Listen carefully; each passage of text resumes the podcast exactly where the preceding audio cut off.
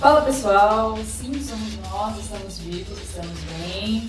Voltamos. Voltamos, aqui somos nós da Young Force, Luísa? Raquel, Renan, Gabriel. E aí, pessoal, não sabem o prazer de estar de volta. tentaram nos derrubar? Não, ninguém tentou nos derrubar. A gente tentou. nós A gente já estava no chão.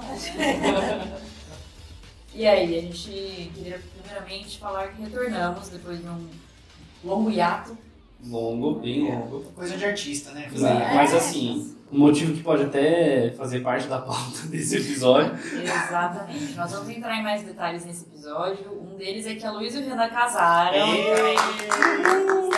E como tá a vida de casada? Como está a vida de E casado? quando veio o menininho? Nossa, parece que vira uma O chave. mini Sony. Mini Sonic, gatilho. Mas isso vai ser uma das coisas que a gente vai falar sobre. Mas além disso, eu e Gabriel também não, não funcionamos. Casamos. Estamos morando juntos finalmente. E não vivemos sem a Luiz e Renan, então a gente não conseguiu se organizar o suficiente. Acha nada. E apesar disso, né, o que é mais importante, os jogos continuaram consistentes em nossas vidas e é sobre isso que a gente vai falar hoje, sobre a influência dos joguinhos na nossa vida, mesmo quando a gente não tá falando de jogos aqui no Ion Force, a gente tá jogando jogos. Exatamente. Solta a vinheta.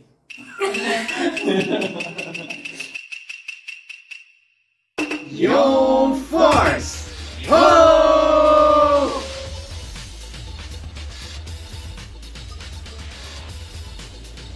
Bom, gente, a gente fez um ano de existência agora em setembro. Talvez seja um pouco datado falar isso que a gente está gravando em setembro, porque não sabemos quando este episódio vai sair, mas este mês fizemos um ano, né? E neste um ano continuamos jogando jogos e decidimos, refletimos, na verdade, sobre de que maneira os jogos influenciam as nossas vidas. E eu tenho uma pergunta: vocês sabiam que o Gabriel já fez um TCC sobre Street Fighter? Olha só. Nossa, que doente. É. A ideia Fighter. Mas é vida social. Mas é vida social. Eu já imagino aquele, tipo, pessoal assim, mas Street Fighter? Por que que Street Fighter? Por que que não é? Pois é, não, mas gente, bom, a gente vai entrar em A detalhes. gente né? vai entrar em detalhes, é, mas é, a ideia desse episódio foi tudo construída nessa, nesse ponto de que não é só um jogo, né? A gente vem falar de jogos, nossa, foi muito legal, Stardew Valley, Resident Evil, Pokémon, já mencionei aqui, Zelda, já está mencionado. Mas ao mesmo tempo, a gente teve esse insight, pelo menos eu e o Gabriel, depois de estarmos como padrinhos, casamento de Luiz e Renan, Enquanto chorávamos, completamente prantos, Ah, todas as não. fotos do casamento arruinadas. Não vou revelar aqui, mas teve uma pessoa que chorou. O casamento. Meu Deus, que entrou. Mas eu falei que eu iria chorar. Eu, nunca falei que eu não iria chorar. Inclusive, eu falei, eu vou chorar. Eu já deixei bem claro que eu ia chorar. eu choro mais que eu, como pode? Mas é, não, é. Gente, muitas questões pessoais acontecendo ao mesmo tempo. Tava muita carga emocional. Sim, estão me tratando. Sim, estou me tratando. Eu falei pra moça da maquiagem, eu falei, Dá pra chorar. é, o casamento da minha prima e eu vou chorar. A moça da maquiagem também. Você vai chorar muito? Eu falei, não sei. Blindado, Pretendo. blindado, O blindado. que, que dá pra pôr aí pra não escorrer muito? Mas deu tudo certo, chorei bastante. E um ponto em questão que me fez chorar muito foi a música do Zelda, né? Do Zelda. Doze O Zeldinho. Zelda's Lullaby, que tocou aí nos votos dos casamentos de Luiz e Renan. Hum. Só de lembrar eu tô garganta. Embargado, com a voz embargada. É, não, e foi uma música escolhida a dedo, assim, A né? dedo. É, foi tipo, a gente teve que largar a mão de músicas, né, durante o. é, porque, pra quem nunca casou no Ito, que era o nosso caso, dá um trabalho do caramba e a gente tem que passar essas músicas, né? Como não era uma banda que ia fazer, é, a gente tinha que passar essa lista de música pro DJ pra ele poder tocar lá Na hora certa. na hora Pra certa. fazer as pessoas chorarem. Exatamente. E aí, assim, envolve a questão pessoal também, né? Porque, ah, eu quero que tenha artista tal, quero que tenha. A gente, isso. essa música significa isso É. aqui, mas essa pode sair, essa talvez não. É um debate, assim, né? A gente tem que entrar num, num Consenso. consenso. Mas É. essa acho que a gente. É, foi tipo uma das primeiras que a gente bateu o martelo, assim, né? É, na verdade. Eu, quando eu escutei pela primeira vez, eu falei, nossa, vai tocar no meu casamento. Vai Mal, ela Vai, sabia. mal. Visto. Pois é. E a gente. E é uma coisa que, tipo assim, Zé- Zelda Lullaby é uma canção de Ninar, né? Uhum. Do, da Zelda. E, mas é uma música muito bonita, assim. e Uhum, ela uhum. tem. E tipo, o Ocarina of Time toca muito. É. Então, tipo, É uma música que é marca. uma música assim, né? marcante, na verdade. Eu acho que é a música mais marcante da Sim, franquia. Ocarina tem músicas maravilhosas. Sim. Ah, o jogo é maravilhoso. Mas isso fica pra outro dia. Vai, vai ter um episódio Vai, vai, vai. preocupe. Apesar É. de Zelda's Lullaby ter parecido bem a Link the Past primeiro, né? Mas é. Na, na verdade, assim, eles sempre arranjam um jeito de botar Zelda Sim. Lullaby em- nos todos, jogos. é, não, Tanto é que essa versão que a gente escolheu não é a versão do Ocarina of Time, né? É do Skyward Sword. É, é a versão do Skyward Sword. É.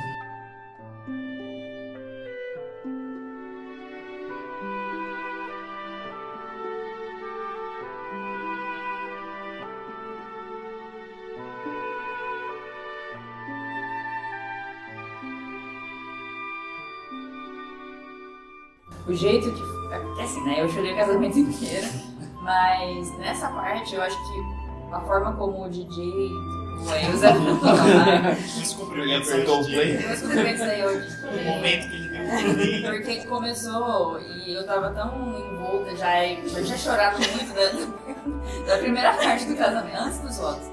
E aí começou o Zelda Lullaby, aí eu, meu irmão, eu já virei pro Gabriel, nós nós éramos padrinhos da filha do Gabriel, ouvindo essa música que está tocando, eu odeio eles. eu odeio os noivos. E É, eu ali já debulhado. aí, É, não, foi uma, foi uma ótima escolha, porque, tipo assim, não foram. Não foi um momento longo, né, do casamento. Uhum. Ficou com música de fundo ali e não é uma música longa também. É, não, é. Não, eu acho que não foi uma coisa que é, tirou o brilho das outras Sim, coisas, não, foi mais que nenhuma. complementou. Não, teve, teve músicas diferentes para momentos diferentes. Sim. É, É, eu, eu acho que nessa questão de música, acho que foi bem tipo a nossa cara, assim. Tipo, tocou Uhum. Beatles, tocou Taylor Swift, Muito bem tocado. tocou Green Day. Muito bem tocado. Sim, né? Tocou Kiss. Tocou É Kiss. verdade. É, dito tudo isso, eu não ouvi a música na hora que eu tava falando meus votos, porque eu tava Eu- tão nervoso. Eu escutei, eu escutei tipo, ah, Não, não, não. Eu sei que tocou, mas eu não. Fica tranquilo, foi bonito. Nós vamos disponibilizar se filmar. Não. Ah, quem sabe? até porque a se gente vocês nem quiserem ver esse momento, coloquem, deixem nos comentários. ah, arroba visão 360. Cobra lá, cobra lá. Não, não, gente, eu deixa isso. É, aliás, boa parte do nosso sumiço aí é, foi por conta do planejamento do casamento. E do casamento em si. Porque, assim, é, casar é muito bom, mas é muito estressante. É um. A gente tá cuidando de uma festa que é grande, que tem que tudo dar certo. E isso acabou ocupando muito nosso tempo. É, vocês não pararam de trabalhar. A gente né? não parou de trabalhar, a gente, acho que, assim, todo mundo aqui tem o trabalho formal, eu acho que é uma coisa até comum é, para quem trabalha com criação de conteúdo, assim, a gente tem o nosso emprego formal e que paga as contas do mês, então a gente ainda tinha que pagar o casamento, então não podia parar de trabalhar de jeito nenhum. E a gente não parou de trabalhar de jeito nenhum. E ainda não paramos. E ainda não paramos de trabalhar, tanto é que mesmo depois do casamento, a gente casou em julho, mesmo depois do casamento a gente ainda demorou um tempinho para conseguir voltar com as coisas, É, mas isso tomou boa parte do nosso tempo, que é natural, é natural, mas é, estamos de volta, né? É isso.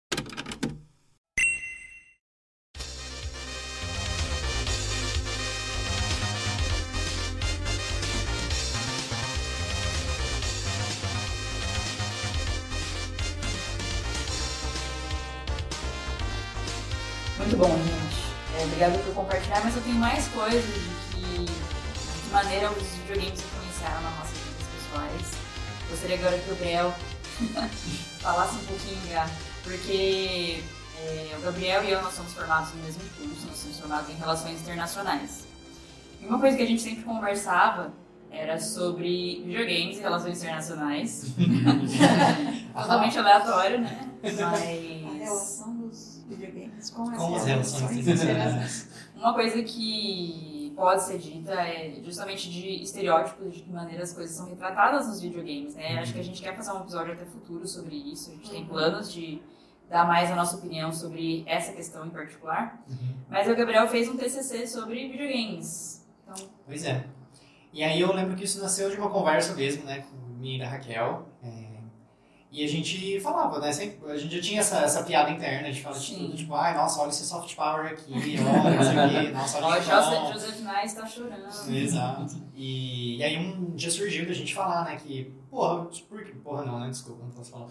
Lógico, pode, tá, tá liberado. Porra, por que por que que é, os personagens de Street Fighter são o que são, né? Por que, que é tão icônico, assim? E a gente chegou nessa conclusão de que eles são super estereotipados, né? E literalmente, porque tem a bandeira do país, mostra o Uhum. mapa Street lá. Fighter É, não, 2, não né? é como se eles estivessem tentando esconder É, exato. de que país que é cada personagem.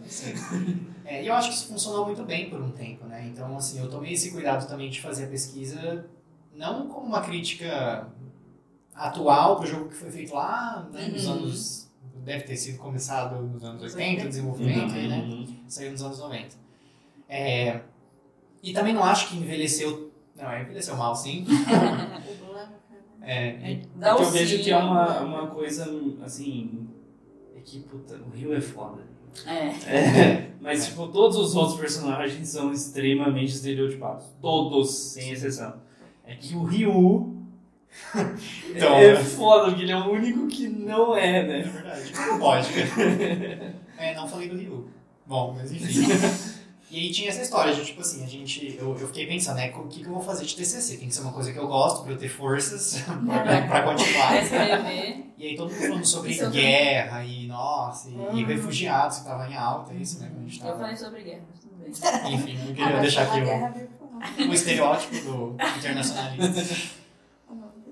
E aí surgiu essa ideia, né? Eu sentei como orientador e comecei mais para esse lado então do estereótipo e por que que isso talvez fosse ruim para quem consome essa mídia, né? Porque a gente sabe que o, o gamer, O Gamer o Nerd. gamer médio, ele tem visões meio deturpadas do que é mulher, do que é, enfim. Mas eu acho que muito Isso. pelo que o videogame mostra. Exato. Então, é uma visão limitada, na É. O verdade. que veio primeiro, né? O, o, o gamer. o Né? gamer O estereótipo. o Street Fighter.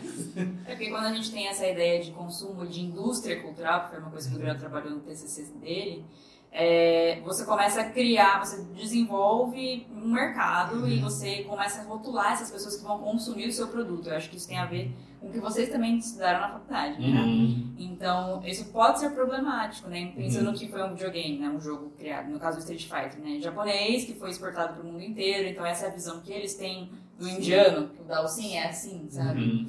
Na o época- brasileiro é um monstro. O brasileiro é um monstro, né? Que na, na União Soviética todo mundo é daquele jeito, né? Uhum. E, enfim, acho que foi bem interessante de você trabalhar também. e, até hoje é assim, né? Se você for parar pra pensar, porque você traz também o Street Fighter V, né? Você não fala só do Street Fighter 2 na sua pesquisa. Não, é, eu vou... Mas, Eu peguei vários jogos assim onde eu achei mais absurdas as representações. Ah, sim. assim. então, mas você acha que, por exemplo, é, pensando agora, vamos só supor, só supor, gente, que eles não fizeram por mal. vamos só supor. Fizemos esse videogame aqui, a gente não estava depositando ficha nenhuma nesse jogo, até porque o primeiro Street Fighter Não não vingou e aí de repente virou um super sucesso. Você acha que esses personagens eles deixaram de ser estereótipos e, via- e viraram personagens de videogame? Uhum. Ou você acha que até hoje eles continuam estereotipados do jeito que eles são representados, assim, no Street Fighter V, por exemplo? Eu acho que continua porque a gente vê novos personagens sendo criados dentro da Entendi. mesma premissa. Entendi. Uma coisa que eu peguei era o ponto de que o Japão, por ser um, um país que era muito fechado né, para a cultura exterior, eu acho que o próprio imaginário da sociedade das outras nações já era assim. É. Então, quando você Entendi. falava ah, uma Uhum. pessoa indiana, tinha que ser lá o, o cara com o tom de pele mais escuro, com turbante e que faz yoga. E que o nome do golpe dele é yoga, né? É, ou quando você fala da- do personagem brasileiro, né? Tudo bem, o Blanca. Enfim. Aham. É, todo mundo já sabe, mas é o Uhum. próprio cenário brasileiro, porque eu dividi também o trabalho em cenários, né? Então, o que é mostrado atrás do que está acontecendo na Uhum. luta e dos personagens. E aí, quando eles tiveram a oportunidade de refazer o Brasil, eles fizeram o Rio de Janeiro, E com um personagem novo também, que é aquela A é Laura. a Laura. É, que também é só olhar para ela e você vai ver É. que é o imaginário do que é uma brasileira, né? Que é uma brasileira. né?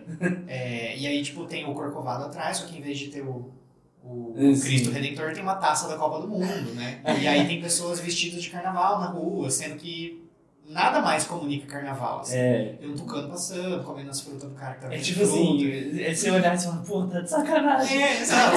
tipo, você tá de E, sacanagem. tipo, realmente assim, eu não acho que é por mal, mas eu acho que é uma fórmula que eles seguiram pro Street Fighter. Tipo assim, vamos estereotipar porque isso é o que dá a característica e deixa os nossos personagens carismáticos. Uhum. Mesmo que de maneira meio É, eles- ofensiva, É. talvez para alguma. É.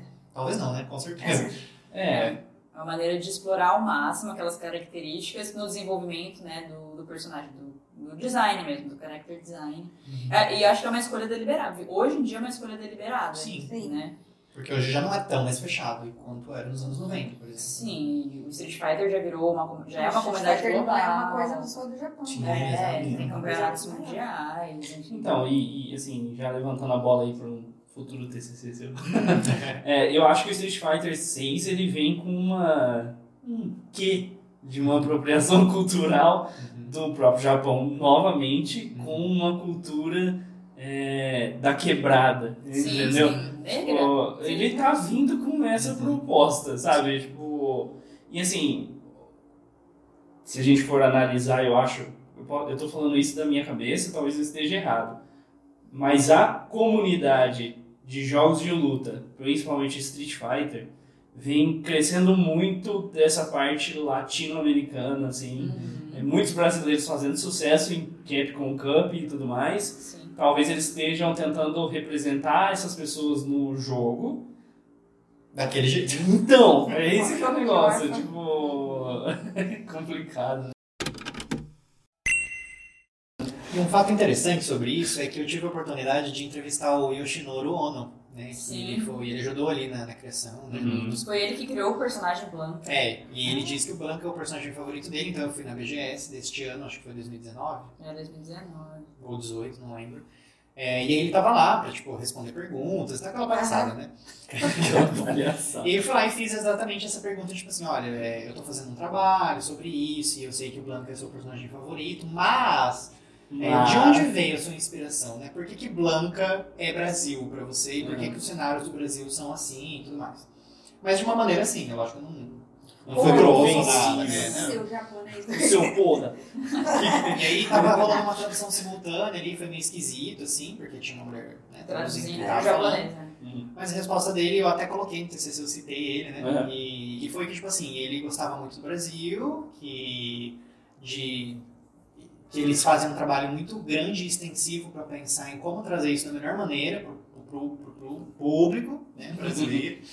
É, mas que é isso, é feito com carinho, com muito amor, mas ele desviou, tipo, É. Desviou. a pergunta, né? É, eu não sei também quantas pessoas fizeram um Street Fighter. É, e sabe? também assim, ele nem deve ser mais envolvido hoje em dia. assim. É. É, não, foi uma coisa completamente naquela época. Uhum. E é o que você falou, Ele, era muito estava com uma, pequena. é, ele estava com uma fantasia de branca, no caso. inclusive.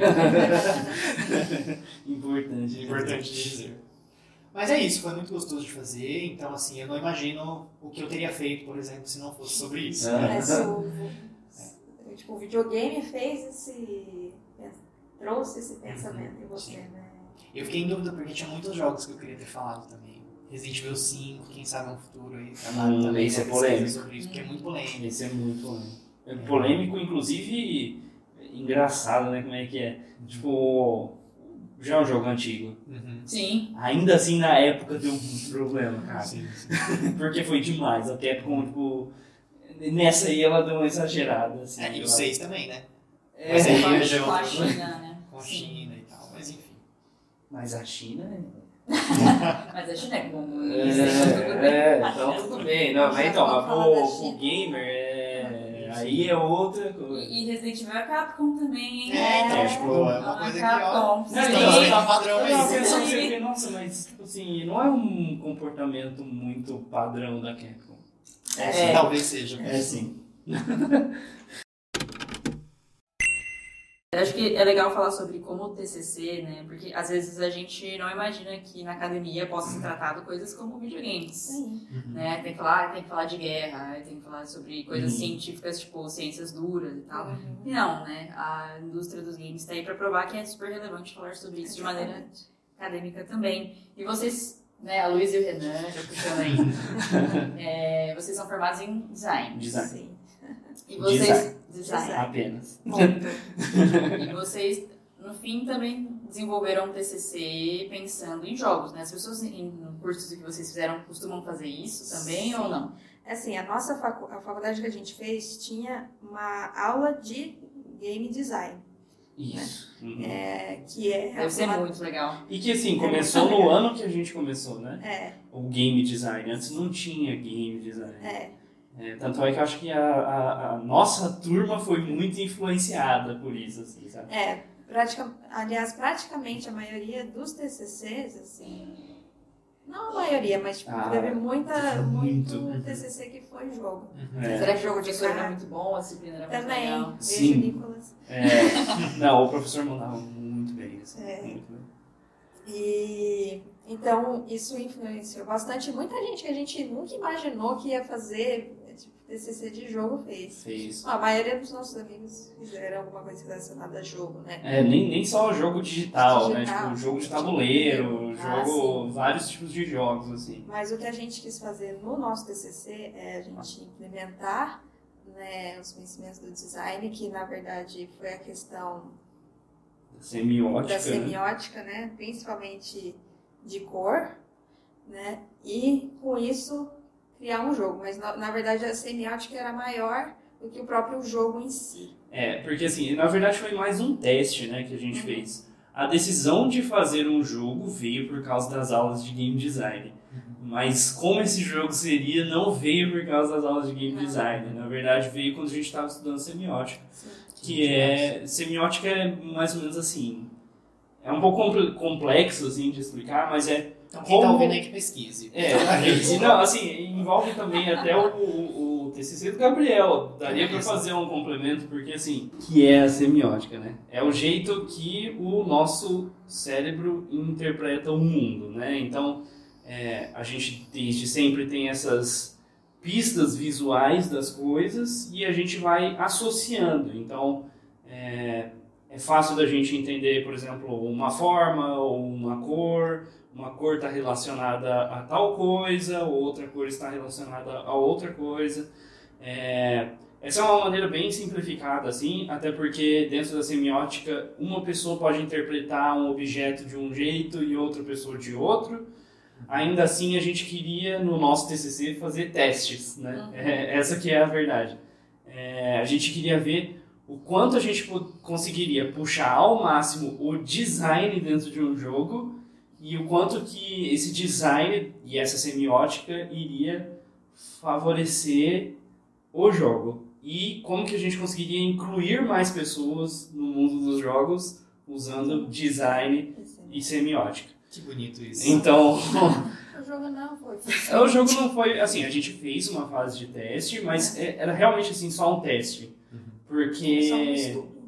Era só um estudo porque a ferramenta que a gente usava para criar esses Era jogos simples, né? era muito simples e não possibilitou fazer as mecânicas que a gente queria para esse projeto. Vocês que programaram, tipo assim? Sim, aham. É, a gente fez parte na Unity e parte no Click Fusion, alguma coisa É. assim, eu acho o nome. Era, É, era de graça, né? é e ele é um até uma boa ideia para quem quer começar a aprender, a desenvolver. Ele é uma ferramenta onde você desenvolve jogos simples, sem programação nenhuma. Você não precisa saber nada de programação, mas você tem que entender a lógica do jogo para poder criar essas mecânicas.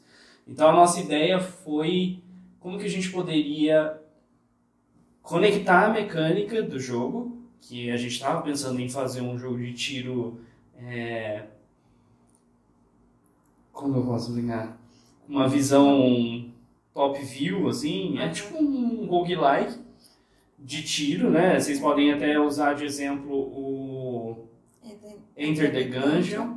E a gente misturava em Splatoon por causa das cores. Por causa das cores. Então a ideia é que a gente iria introduzir as cores primárias no jogo, os inimigos teriam essas cores e cada botão do controle ele teria a respectiva cor e aí os nossos testes foram quanto a gente pode dificultar isso e ainda vai ser fácil, ainda vai ser acessível, né? Então a gente começou a colocar inimigos de cor né? composta, assim. Então, para fazer um laranja, você teria que misturar o vermelho, o gatilho do vermelho com o gatilho do amarelo, e aí faria um tiro laranja. E o quanto isso é difícil para as pessoas, e se a gente conseguir, conseguiria facilitar mais se a gente colocasse etiquetas nos botões com as cores Uhum. para poder facilitar. O botão, o gatilho da direita é o botão que atira o vermelho. Tipo Guitar Hero. Isso. Isso. O quanto a gente consegue facilitar e também assim a forma dos inimigos, o contraste da tela, do cenário, dos personagens e tudo mais. Essa foi a ideia é, principal assim e como que a gente poderia desenvolver essas mecânicas é, usando as cores.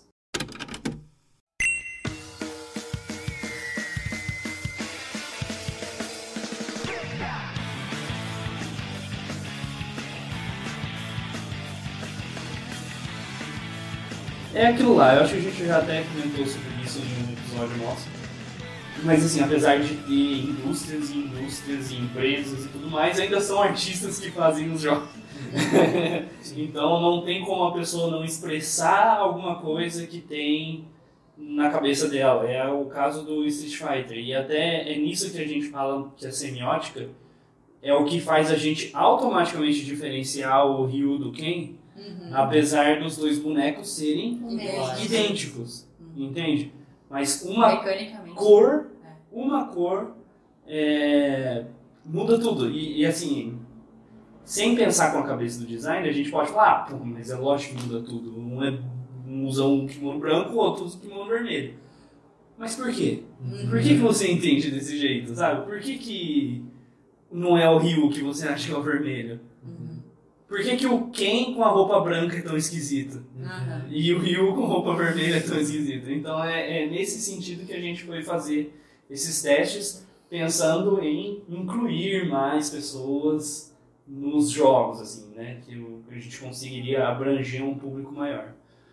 Sem, detalhe, eu acho isso importante, sem ser um jogo educacional. Sim. Uhum. Que foi uma das coisas que a gente quebrou o pau na faculdade, porque quando começou as ideias dos TCCs de todo mundo, é, ah, vou fazer um beat'em up. Vamos tentar entender a história do beat'em up, que foi o trabalho do Lincoln, né? Vamos entender a história do beat'em up e por que, que funcionava antes não funciona hoje em dia. Ah, não, mas é jogo de entretenimento? Jogo de entretenimento não pode. Tem que ser educativo. Tem que Tem ser educativo.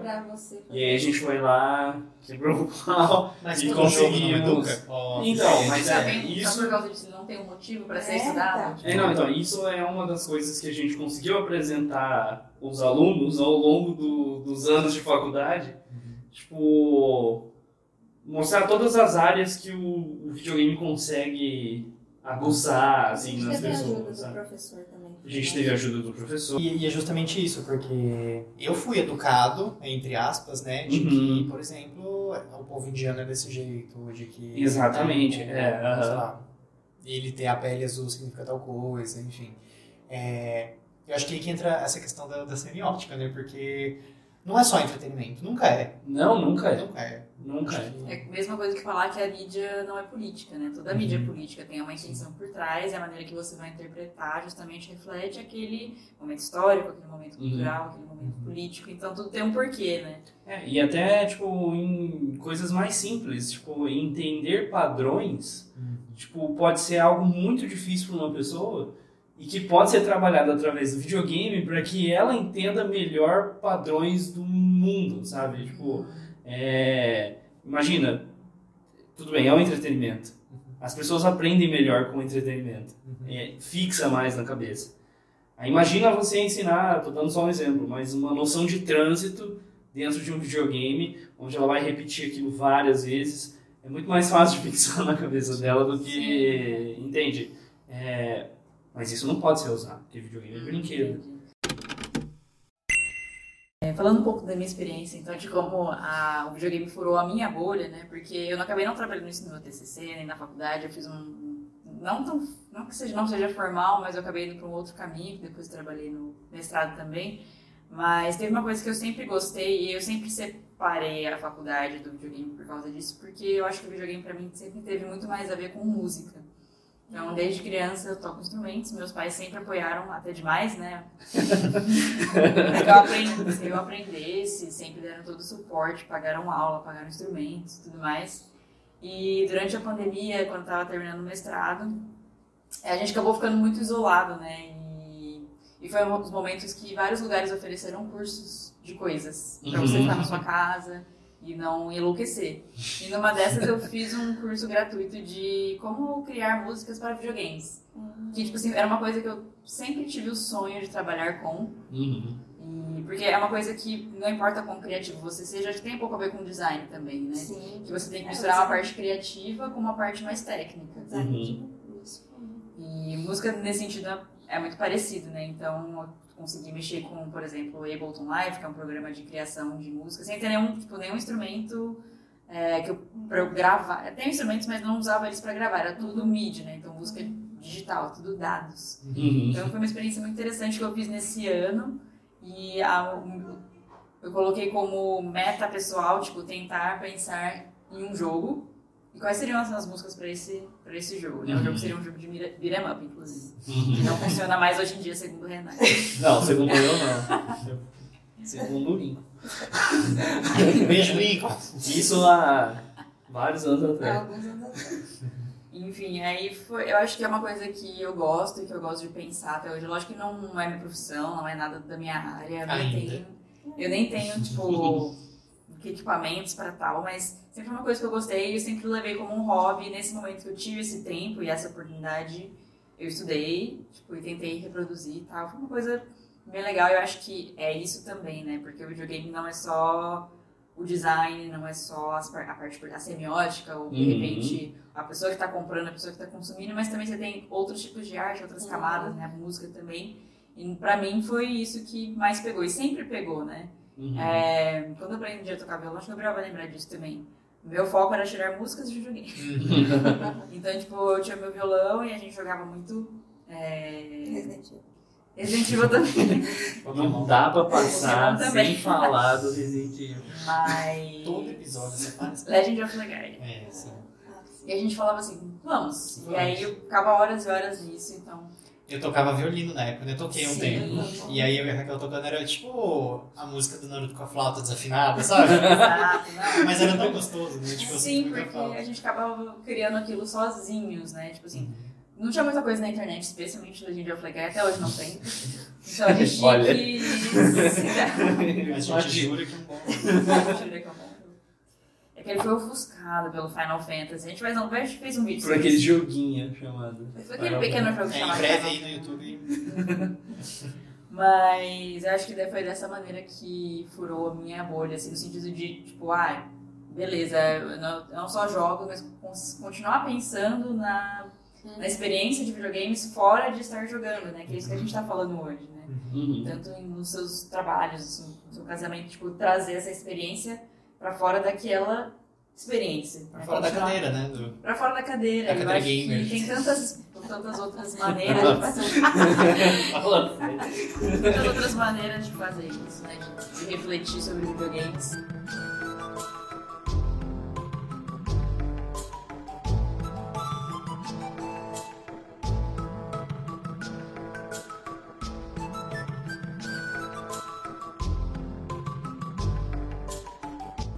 Gente, então é isto. Nós vamos ficando por aqui. Esse foi o nosso episódio de retorno. Muito obrigada por você que escutou aqui até agora. Acompanhe nossas redes sociais. São todas arroba Ionforce no Instagram, no Twitter. Já mandei aqui um- uma, uma, uma pronúncia diferenciada. Instagram, Twitter. É, se você ainda não ouviu o nosso último episódio, que foi sobre Silent Hill e Resident Evil, nós também tivemos opiniões, tá? Sim. Ouçam lá. Sempre temos. Sempre Sempre temos temos. Válidas, nem sempre. Não, boas, não. isso.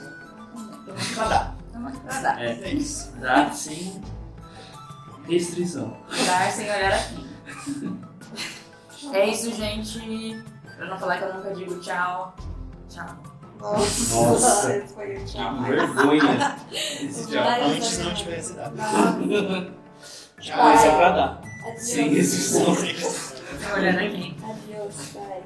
Valeu.